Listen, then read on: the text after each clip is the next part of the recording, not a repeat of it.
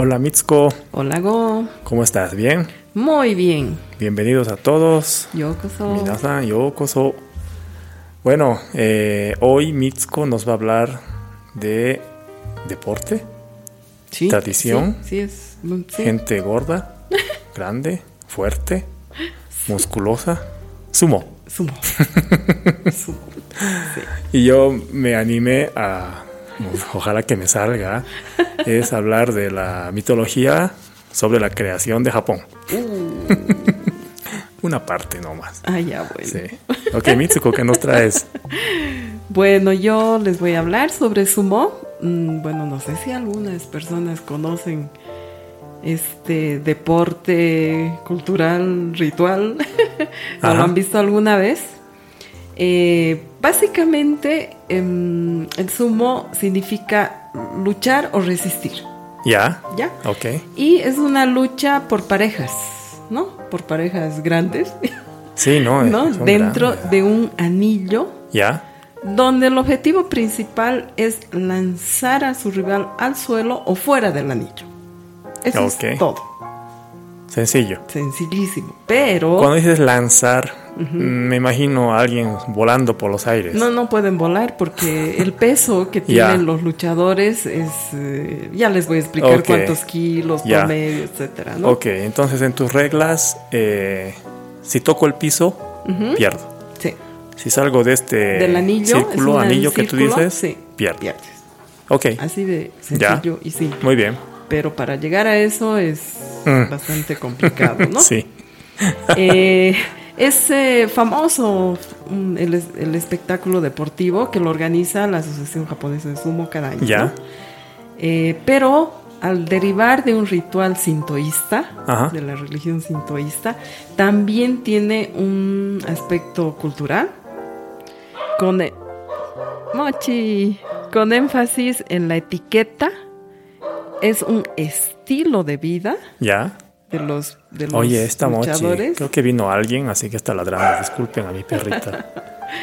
pero es parte de nuestro podcast. Sí, creo que estaba diciendo de Sí. del sumo o algo así. Sí, algo estaba comentando. ¿Entendieron, cierto?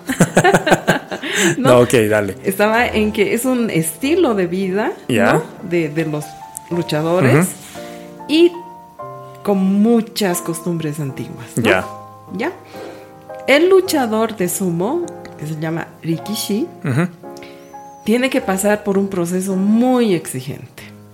¿no? Sí, sí, sí. ¿no? Que requiere grandes dosis de disciplina y sacrificio. Como casi en todos los deportes, ¿no? Los, los de élite, Sí. ¿no? Y Sí. creo que el trabajo que hacen día a día es, es exigente, ¿no? Es súper exigente. Y no es la excepción. No es la excepción, Sí. ¿no? No es comer, comer nomás, no. Sino que tiene, tiene un proceso bastante duro, ¿no? Si es que quiere alcanzar lo más alto del estatus de, de un luchador de sumo que se llama Yokozuna, Yokozuna, que ¿no? es el Sí. gran campeón. Ya. que cada uno de los yokozuna son como este grandes em, monumentos digamos Sí, especiales son leyendas vivas. leyendas vivas, no o sea Sí. que incluso hay eh, monumentos no Sí, O sea, que, porque son han habido muy buenos luchadores no es parte de la historia también no Eh, comienza más o menos su entrenamiento cuando cumplen 15 años aproximadamente. Ok.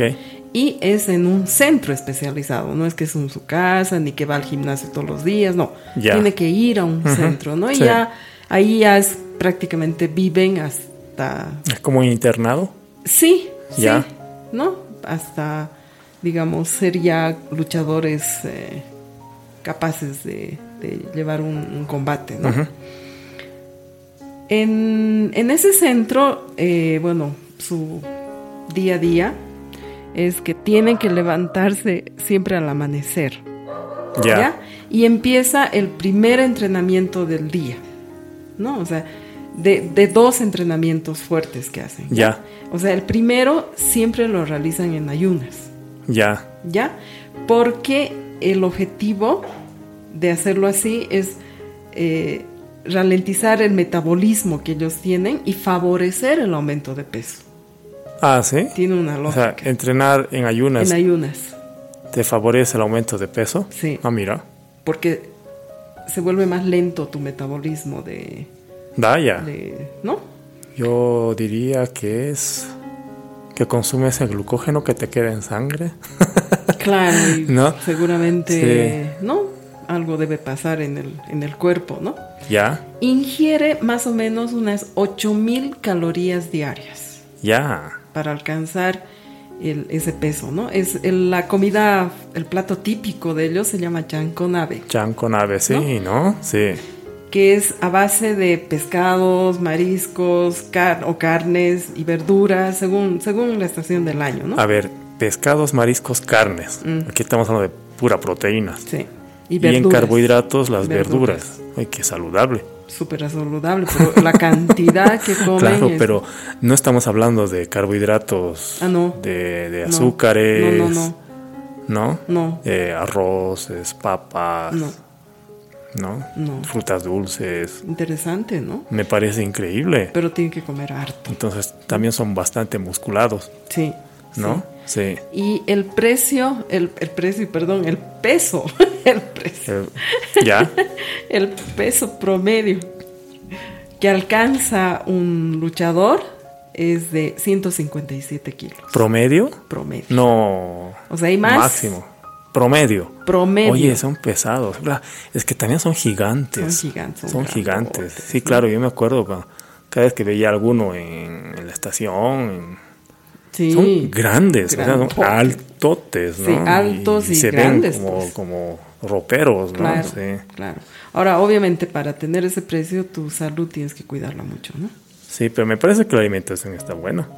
Sí, Sí, ¿no? sí, sí, sí. sí. Ya. Bueno, cuidan pues también. ¿no? Claro, Esto sí. es bajo en colesterol, entonces Ya. imagínate uno de 157 kilos con colesterol alto, no, no aguanta.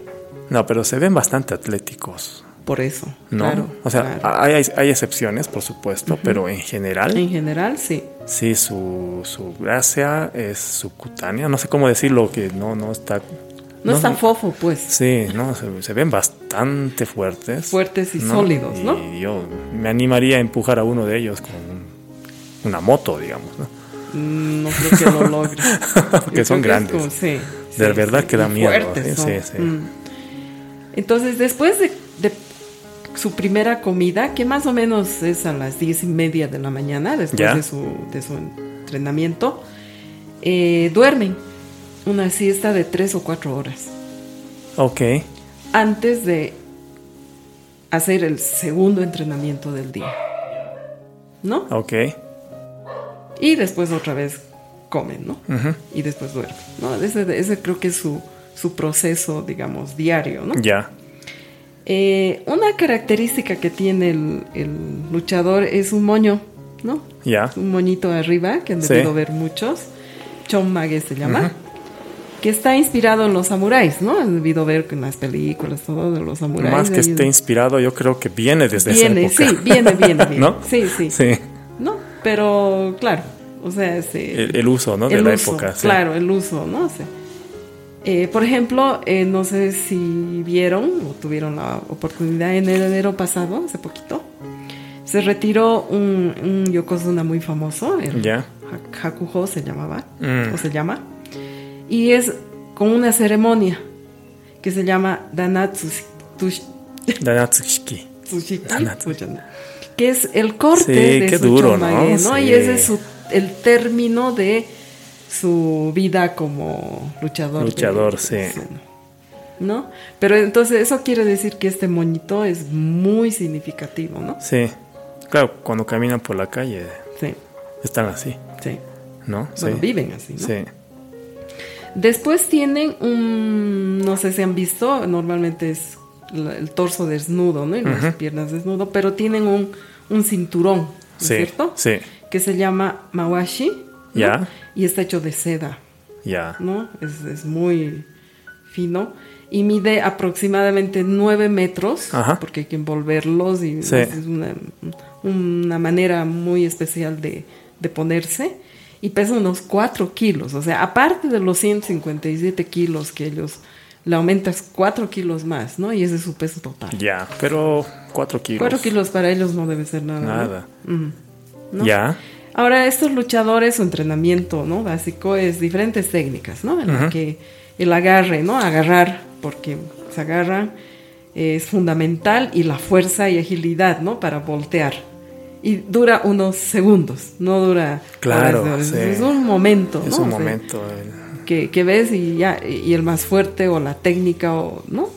Hace- hace Acá que- me impresiona, aparte de la fuerza que tienen, es, y bueno, la técnica también, que cuando uno ve, ¿no? uno sabe de estas cosas un poco de lucha, Sí. se da cuenta de lo que hay detrás, Sí, la flexibilidad que tienen. Son muy flexibles. sí. ¿No? A pesar del peso, ¿no? Sí. Mm. No, y, y a pesar de la musculación. Sí. Generalmente una persona musculada no es tan flexible. Ah, Pero ellos son muy flexibles, es Sí. impresionante. Es- es- es que es mucho El entrenamiento. entrenamiento es increíble, ¿no? Sí. están todo el día. Sí. ¿no? Bueno, es, es una profesión. ¿no? Sí, claro, ¿No? claro. Ahora, hay algunos rituales, ¿no? Eso más les voy a hablar del sumo. Ajá. Eh, cuando es eh, previo al, al, al, al, Al combate, al- al digamos, espectáculo deportivo o al combate, ¿no? Ajá. Eh, do- los dos días previos al torneo principal, sobre todo en Tokio, eh, los sacerdotes de la religión Izumo Taisha celebran un ritual sintoísta en un santuario, en un santuario que se llama, a ver, ayúdame, No miskune. en Sumidaku, Tokio. Ya. ¿Ya? Ah, en sumida, así. Sí, Ah, sí, al que asisten altos cargos ¿no? de la Asociación Japonesa de Sumo, funcionarios de la oficina donde, de- del árbitro, ¿no? O sea, porque hay un árbitro, y responsables, mira, de las casas de té de sumo. Ya. O sea, hay unas casas especiales porque ellos sí hacen el camino del té. Como parte de su de su Qué bonito. meditación, Sí, ¿no? qué bonito, O sea, es, es muy lindo eso, ¿no? Hay un festival que se llama Dojo Matsuri, que es el festival del anillo, o sea, donde pelean, Ya. ¿ya? Se, celebra, se celebra el día anterior al Ya. torneo principal, ¿ya? Y el Tachi Gyo- Gyoji, que es el árbitro, actúa como maestro de ceremonias, Ya. ¿no? Y tiene un Gyoji asistente que pronuncia, como esto es un tema sintoísta, Ajá. una ora- oración de purificación. Ya. Y el sacerdote principal realiza un ritual, ¿no? De purificación, Ok. ¿no? Eh, donde abre el anillo con un abanico en la mano y termina con el koboren, dice, dando tres vueltas al anillo a modo de purificación del espacio. Ok, ok. Entonces, como que es necesario antes de que comience el combate eh, purificar el purificar lugar, el, ¿no? el Sí. espacio, Sí, ¿no? el sí, lugar sí. donde ser. Ahora, desde mediados del periodo Edo, eh, ha sido ahí donde la influencia del sintoísmo ha sido bastante fuerte, ¿no? En, Ajá. el, en el sumo, pero con el permiso de la familia Yoshidashi, que era en ese momento la cabeza ¿Ya? del, del sumo, es cuando los luchadores empezaron a aplaudir al entrar en el círculo. No sé si has visto. Claro. Primero aplauden, ¿no? Eh, y también algunos Yokozuna, o sea, los luchadores eh, gran campeones, o sea, no sé si has visto, han vuelto, se, han, eh, eh, se ponían unas especie de cuerdas Sí, sagradas, sí. ¿no? Ajá. Eso también empezaron en esa época, ¿no? Ya. Y también eh, ese ritual preparativo eh, dura pues varios minutos, ¿no? Entran, dan vuelta, extienden los brazos, Mm. ¿no? Aplastan un pie en el suelo, el, el otro pie, se ponen de cuclillas, ¿no? Y, y a veces tiran eh, eh, puñados de sal, ¿no? Ellos Sí, también sí. para purificar. Entonces, toda esa, toda esa Ceremonia ritual. ceremonia ritual eh, es más, eh, bueno, desde Edo, o sea, no es Ya. muy antigua, ¿no? Entonces ha ido cambiando Ya. también, ¿no? Tal vez por el mismo tema sintoísta, ¿no? Ya. El inicio del combate se llama Tachiai, Tachiai. Ya. donde los puños, ¿no es cierto?, están cerrados. Ya. Los luchadores se miran fijamente a los ojos Ok. y ambos se levantan al mismo tiempo, ¿no es cierto? Para, para chocar y Mm, agarrarse. Sí, ¿No? hay muchas sutilezas en esa fracción de segundo. sí. Cuando vean un combate, noten las manos, ¿no? Mm, Las manos, bueno, como tú dices, están cerradas. Se ponen, se tienen que poner las dos manos Sí, al suelo al suelo. y recién empieza. Y recién. Entonces, si tú pones tus dos manos al suelo, yo pongo solo una, todavía no, no, empieza. no empieza. Entonces tú estás pendiente de en qué momento golpeo al suelo. Sí, exacto. Y dice que este método, porque bueno, hay un sumo ahora, se ha expandido, ¿no Ya, sí, sí, sí. Es exclusivamente japonés. No se ve en otro lugar del mundo. Ah, ¿en, en qué sentido? Cuando es sumo, digamos, O sea en que- Estados Unidos. Claro, que no, que esto, este, este inicio de combate, o sea, ha sido creado en Japón, o sea, que es muy japonés. Ah, ya, ya, ya. ¿Me entiendes? La El, técnica, el origen. el origen, Ya. ¿no? Entonces, eh, eh, bueno, y su inicio, esto me parece súper interesante, se decide únicamente de acuerdo tácito entre ambos luchadores, es decir, que saben en qué momento tienen que empezar. No es que el árbitro... No hay un silbato, no, sí, no hay. exacto, no, no, hay entonces, una, a mí me un semáforo. interesante. Es, esto. es durísimo. Eh, Mitsuko, esto sí, digamos que lo conozco porque me, me encanta esta parte de los inicios, porque también se aplica en, en combate de espadas. Eh, cuando tú pones primero tus dos manos, ya estás preparado, ¿no? Y estás esperando eh, el momento en que el otro encara el ataque. claro. Entonces tienes dos posibilidades. Ir primero, correr primero hacia tu adversario, en fracciones de segundo estoy hablando, o esperar que venga tu adversario. Mm, Y eso es muy fácil de ver con esta posición de las Claro. manos. Si tú vas activamente hacia tu adversario, tienes que tener una estrategia de ataque. Pero también, si tú tardas un poquito y esperas que venga, el otro ya va a estar más parado, corriendo, y tú vas a estar más agachado. claro. Esa diferencia de centro de gravedad, en que tú estás más abajo, te permite mejor palanca. Mm, Gonosen, ¿no? Se llama gonosen, que es una forma de esperar que el otro empiece y después tú vas. mm, Esta fracción de ángulo, fracción de segundo, marca una diferencia también de impacto claro. Y es estratégico. Es estrategia. ¿no? Y depende cómo entrenas, usas a tu favor o en tu contra, Sí. o en contra del otro, el, el momento en que sales a combate. Mm, ¿No? Entonces es impresionante ¿eh? cuánta técnica hay hasta en las fracciones de segundo en las partidas. sí. Así es el sumo, ¿no? Sí. Sí. Increíble. Es increíble, es increíble, sí. ¿No? Ahora, ¿cuándo es la victoria, no? Ajá. Se determina, a ver, eh, cuando cualquier parte del cuerpo del adversario, que no sea la planta de los pies, tocan tierra en el círculo. Ya. O sea, te caes. Mi rodilla, mi mano, mi codo, ¿no? Sí. Eh, cuando el adversario, como ya lo dijimos, también es expulsado del, del círculo, ¿no? Sí. O sea, es muy simple esto, pero para, para hacer esto tiene toda esa técnica, ¿no? A mí me impresionan los, los, los árbitros, ¿no? Sí, Sí, que tienen la capacidad de ver quién cayó primero, Sí, digamos. sí. Ahora hay VAR, como en el fútbol, ¿Ah, ¿no? sí? Sí, Ah, video eso no arbitraje. ¿no? Ah. Entonces, sí. Porque son también. fracciones de segundo, Ah. Mitsuko. O sea, realmente es difícil. Difícil. Y hay momentos en que sí necesitas una asistencia con la tecnología. Ah, mira, eso yo no sabía que, que había, Hay que VAR. había bar. Hay VAR. Bueno, eso es el sumo. Ok, genial, gracias Mitsuko. Mira, tú hablando de sintoísmo, yo también, Ah, ¿no? De hecho, bueno, hoy, como les dije, voy a hablar de la creación de Japón. Ay, eh, hay un taladro, nos disculpan por favor ese ruido. Espero que no dure mucho, ¿ah? Sí, pero bueno, hablo de la creación de Japón. Y cuando se habla de la creación, estamos hablando de un concepto que se llama eh, Tenchi Kaibyaku. ¿Ya? Tenchi de cielo y la tierra, Kaibyaku de la apertura, la creación. ¿No?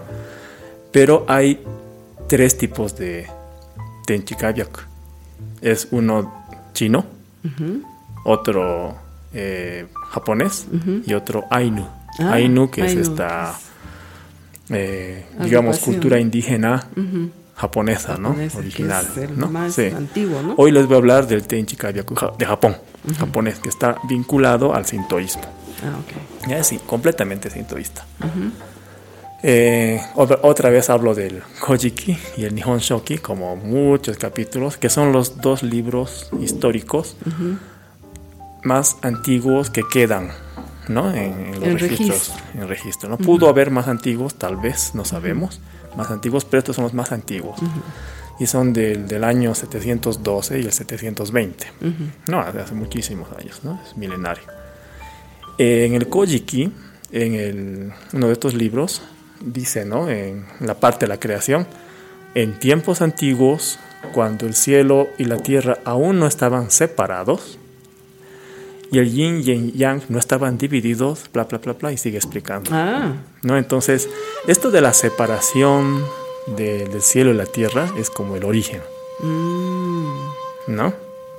Algo parecido dice, digamos, la Biblia, ¿no? Cuando Sí. no había nada, se crea, crea. la tierra, ¿no? Ahora no es un taladro, es que estamos en época de carnavales y hay fuegos artificiales y todo en nuestra ciudad. sí. Un poco para que vean en vivo cómo, cómo sufrimos para hacer estos podcasts. Pero eso es parte Es de- parte de nuestro podcast, de no lo vamos a podcast. editar. No, Sí. no, no. ¿Ya? Para que vivan con nosotros. Para que vivan con nosotros. Sí. Si Mitsuko estornuda, lo voy a dejar ahí. Sí. Y si hace otros ruidos, también. No, entonces, ¿cómo era en un principio? A ver, según, según estas mitologías, ¿no? O sea, ciencia, por favor, aquí no hay nada. Eh, antes de la creación del mundo, existía una masa infinita, es decir, no, es- no es vacío, ¿ya? Sino es una masa. infinita, sin forma y sumida en el silencio absoluto. Esto me parece muy interesante, Sí. que no es el vacío. No, no es el vacío. Ya, entonces, eh, a mí que me gusta mucho esto de la física, me imagino que la teoría del Big Bang es el vacío y una minúscula partícula de donde nace todo, Sí. ¿no? Entonces, aquí es donde los eh, teólogos dicen, eso es una muestra de la existencia de Dios. De no haber nada, ¡pum!, aparece toda la materia que conocemos. Y la segunda parte de, de esta, digamos, teoría científica de la creación del universo es que esta explosión de nubes de hidrógeno, helio, digamos, los primeros elementos. Ah, no, esto ya es mucho.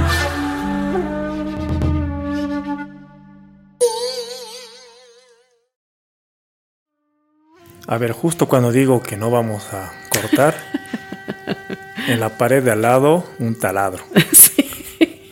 Y ya fue demasiado, así que reiniciamos. Una pequeña pausa. Por favor. Si han escuchado ese campanazo es porque hemos tenido que parar de emergencia. Y seguimos. Ok. Eh, a ver, Mitsuko. eh, cuando uno habla del origen del universo, físico, ¿no? Ya no tan mitológico. El Big Bang es como el origen en el vacío, ¿cierto? Sí. En el vacío. Entonces, eh, después del Big Bang hay como nubes de, de ma- de materia, gas Sí. hidrógeno, helio, que se van juntando poco a poco. Después empiezan a hacer eh, objetos más grandes, más densos tal vez, y con más gravedad, que van atrayendo más y más. Y en millones de años es una estrella, un planeta, qué sé yo. Pero esta transformación de gas a cosas, gas a planetas, es esto, del sintoísmo. Porque era una masa infinita, era un gas infinito, en silencio, que se ha ido formando en los planetas o en la Tierra, digamos. Es un poco la idea. Entonces, como que va, no va tan mal, digamos. ¿no? No, no, no. ¿Ya? sí, imagínate, escrito hace. Claro, hace Miles de 1300, años. 1300 años, digamos, ¿no?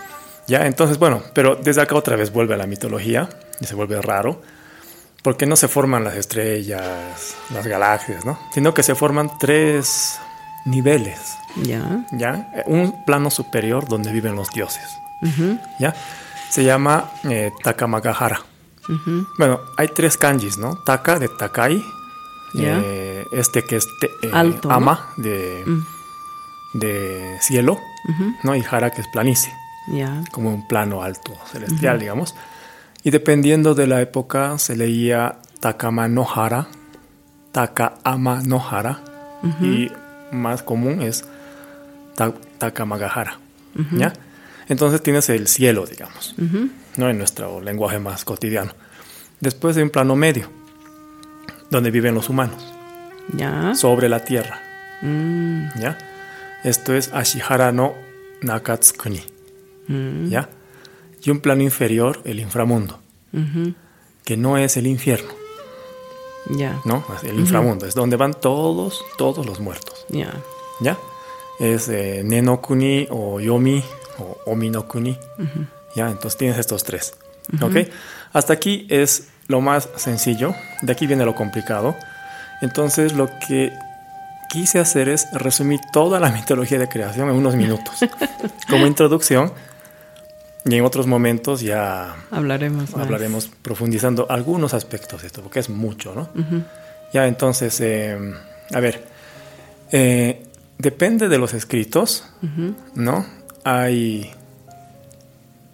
más dioses, menos dioses. Depende de los escritos, tienen otros nombres, pero en el Kojiki y el Nihon Shoki, que también tienen diferencias, tienen muchas similitudes. Bueno, se han escrito casi al mismo tiempo, ¿no? Entonces, obviamente, es estas similitudes. Ya entonces decíamos que en el plano superior aparecieron los dioses. Sí. Ya entonces, hoy voy a hablar de los dioses. No voy a decir los nombres, porque para los que nos oyen se van a confundir, porque Sí. son muchos, nombres. Y son muy largos, cada nombre es muy largo. ¿Ya? Pero por el momento eh, convengamos en que todos estos dioses originales, digamos, en la creación, cuando se creó este, este cielo, eh, varios dioses llegaron y se dividen en dos grupos, ¿ya? El primer grupo, eh, que se llama eh, Kotoamatsukami, ¿ya? Son cinco dioses. Los tres primeros son los, como los originarios y después otros dos. Este grupo de cinco es un grupo. Ya. Es un grupo de dioses que aparecen de la nada. Nacen solos. Plum. Ya. Ya no tienen sexo definido. Mujer, hombre. ¿no? Es, es Es un dios. Dios. Cinco. Después de estos cinco hay eh, un grupo de siete generaciones que se llama Kaminoyo Nanayo. ¿Ya? Este Kaminoyo Nanayo es el mundo de las siete generaciones de dioses. No son siete dioses. Son siete generaciones. Ya. ¿ya? Que van sucediéndose. Depende del libro. Pueden ser 12 o pueden ser 11. Según el Kojiki son 12. Según el Nihon Shoki son 11. Mm. Entonces un poco para entender cómo funciona. Tú me ayudas a contar ya. Ya. Yo voy sumando. O yo, yo voy diciéndote cuántos y tú vas sumando. Primero es un dios. Uno, ¿no ve? Después aparece otro solito. Ya. ¿Cuántos van? Dos. Después aparece otro solito. Tres. Después aparece una pareja. Cinco. Después aparece otra pareja. Siete. Otra pareja. Nueve. Otra pareja. Once. ¿Cuántos son? 11. Once. ¿No? Entonces es así. Uno, uno, uno y pareja, pareja, pareja, pareja, pareja. Mm. ¿Ya? Entonces, ¿cómo es esto? Que un dios, digamos, de género neutro, otro dios de género neutro, otro dios de género neutro, y después vienen esos dioses que son hermanos y esposos a la vez. ¿Ya? Que vienen de dos en dos. ¿Ya? Y en el Kojiki, en el hay diferencias sutiles en que este vino antes, este no existe en este, este sí en el otro. Pero ambos libros acaban en esta pareja, Izanagi e Izanami. Los dioses Izanagi e Izanami, digamos, los la última generación de estas siete. ¿Ya? Hasta aquí entonces este grupo de dioses. ¿Ok? Después viene una etapa de consolidación del país. Entonces tienes los cinco dioses, los siete dioses, dioses y esta etapa de consolidación donde hay varias acciones que se generan a partir de estos dos dioses, Izanagi e Izanami. ¿Ya? Y hay como tres etapas, digamos. Eh, vamos a contar. Una que donde se crean las islas. Shimaumi, nacimiento de las islas. Mm, Shimaumi. Y ambos dioses, los, alguna vez contamos, ¿no? Que Ujú. eran como cosas flotantes y Sí. traen una vara, una lanza, y van armando las islas. Y esos dos dioses lo crean. Después hay los Kamiumi, nacimiento de otros dioses. Que del ojo de este dios Izanagi nació tal dios, que del cabello tal dios, así cada parte del cuerpo surge un dios. Mm, Muchísimos, miles de dioses. Por eso es Kamiumi, que nacen del- de, la tierra, de las plantas, de las piedras, de todo. Ya, ujú. No, bien sintoísta, ¿no? Sí, sí, sí. animista. Mm, Y toda esta mitología acaba con la aparición de los últimos tres dioses nobles. Ya. A decir de la mitología, los más perfectos, los más puros. ¿Ya? Entonces son Shimaumi, Kamiumi y estos tres. ¿no? Como cinco cosas, digamos, ¿no? En esta última parte. Y entre estos dioses nobles está la famosa diosa del sol, Ah, Amaterasu, mm, que hablamos cuando hablamos del emperador, sí, que Amaterasu sí. era, eh, bueno, el primer emperador, digamos, Jimmu, era descendiente De- de, de Amaterasu. ¿no ve? Sí, sí. Entonces ahí como que se muestra la mitología desde la creación de la nada, no es de la nada, perdón, Bueno, de, claro, esta, de de esta masa, Masa en infinita. silencio. De esta masa infinita, cómo se va generando estos tres niveles y en el nivel superior los cinco dioses originarios que nacen de la nada, estas siete generaciones que van evolucionando así poco a poco. Otro día voy a hablar de cómo van evolucionando en la creación hasta llegar a Izanagi Izanami.